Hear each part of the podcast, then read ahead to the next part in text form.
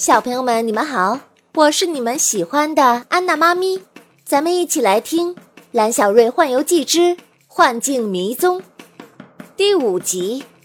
进入幻境，春灵儿拉着蓝小瑞向森林深处飞去，可是飞了很久，两个人还在森林的上空。清风徐来，阳光明媚，到处都是小鸟的叫声。哎，春灵儿，我觉得这里好像有什么不对劲呢。对呀，我们只听到了小鸟的叫声，可是。一只小鸟都没有看到。这时，从森林里传来一阵奇怪的声音：沙沙沙，沙沙沙。两个人降落到树林中，顿时被眼前的景色给惊呆了。你看，这座森林里全是桑树。就在这片桑树森林里，沙沙沙的声音越来越响，好像要充满整个世界。哎。这个声音听起来非常的熟悉，哦，我想起来了，我们学校以前养过很多的蚕宝宝，它们吃桑叶的时候就是这个声音。啊，可是这里只有桑树，并没有蚕宝宝呀。蓝小瑞踮起脚，仔仔细细地研究着眼前的桑树，突然他惊叫起来：“哦，快来看，这里的桑叶！”在自己消失，春灵儿也喊了起来：“啊，我这里也是，好像有隐形的蚕宝宝正在吃桑叶。”蓝小瑞正想伸手去摸一摸，突然树下响起了一个苍老的声音：“危险，快住手！”一阵风把树下厚厚的落叶吹了起来，露出一个树洞。有一只蟾蜍正坐在树洞看着两个人。你们是什么人？为什么来到幻境临界点呢？我叫蓝小瑞，我们是来找五花残神的。蟾蜍叹了一口气：“唉，五花残神被困在蜃龙幻境里，只怕呀。”很难找到他了，蓝小瑞捏着拳头说：“我不怕困难，我一定要找到他。”哎呀，好孩子，有志气。这里呀是幻境临界点，一切都在幻境和真实之间呢。刚刚你们能听到声音。却看不到那些动物，就是因为他们的身体呀都在幻境里。那您能帮我们进入幻境吗？啊，没问题，让我召唤出朋友们，用我们的力量打开幻境的通道。蟾蜍的身上发出一圈一圈的波纹。这些波纹在空中凝结成花枝，不一会儿，盛放出许多花朵。在花丛的东南西北四个方向，出现了振翅欲飞的大鸟和威风凛凛的巨兽。它们占据了四个角，把蟾蜍围在中间。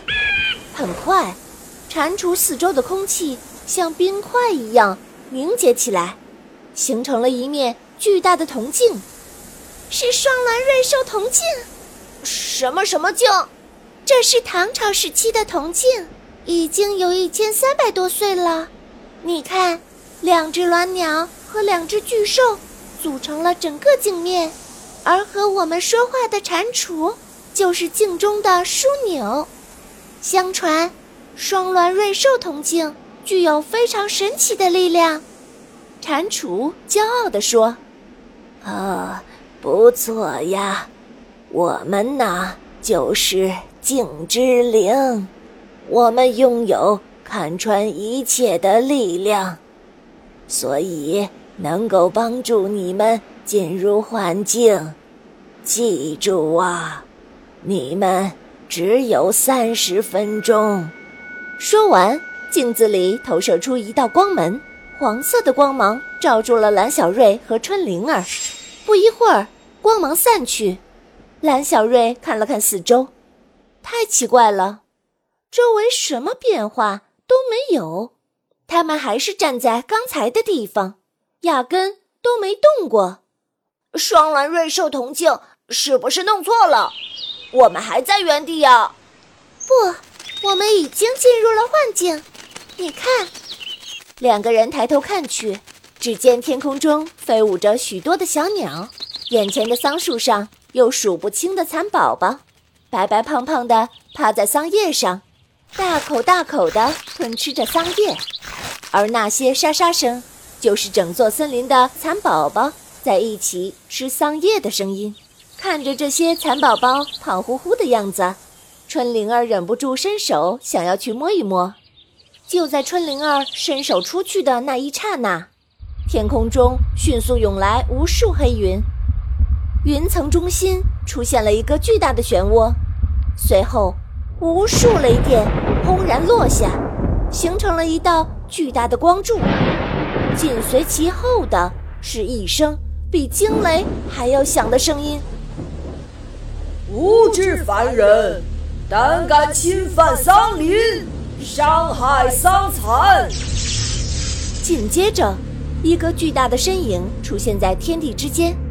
巨人有三只眼，六只手，其中一只手朝春灵儿一指，一道闪电就劈了过来。春灵儿拉着蓝小瑞迅速起飞，躲过闪电。蓝小瑞一边逃一边哇哇大叫：“哎呀，啊我们我们不是坏人！”可那巨人完全不理蓝小瑞，一道又一道的从手中发出闪电。春灵儿虽然可以飞翔，但是他还拉着蓝小瑞，很快就没有力气躲闪了。瞬间，又是一道闪电飞来，蓝小瑞忙高喊道：“我们是受雷族的委托来找天女神梭的。”那巨人停下发射闪电。哦。你们既然认识雷祖，为什么还要伤害桑蚕呢？春灵儿结结巴巴地说：“我我我没有要伤害他们，我是看他们可爱，所以想要摸一摸。我们是来找五花蚕神的。”巨人说：“你们找我有什么事吗？您您就是五花蚕神。”听说您被困在幻境里，不能够出去。五花蚕神一听这话，气得三只眼都瞪了起来。什么被困在这里？我是自己不愿意出去。蜃龙把整座山头的桑蚕都拉到了幻境里，这里桑蚕如果没有人保护，很快就会被幻境吞没的。所以您是为了保护这些蚕宝宝，自己甘愿在幻境里不出去。作为蚕神，保护桑蚕是我的本分。说着，五花蚕神嗖一声，把自己变得越来越小，很快就和蓝小瑞差不多高了。他对蓝小瑞说：“雷祖还好吗？说起来。”我很多年没见到这位老朋友了。四千六百年前的远古时期，大家都只能穿粗布衣服。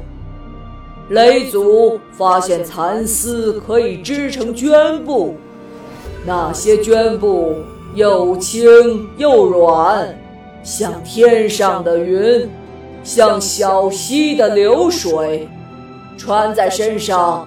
特别的舒服，所以他把蚕带回家精心养育。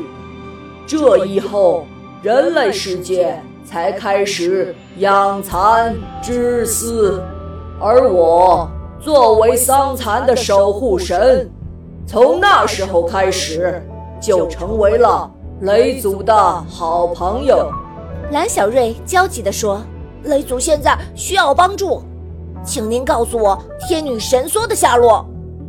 天女神梭不是一个具体的东西，它是智慧、是力量。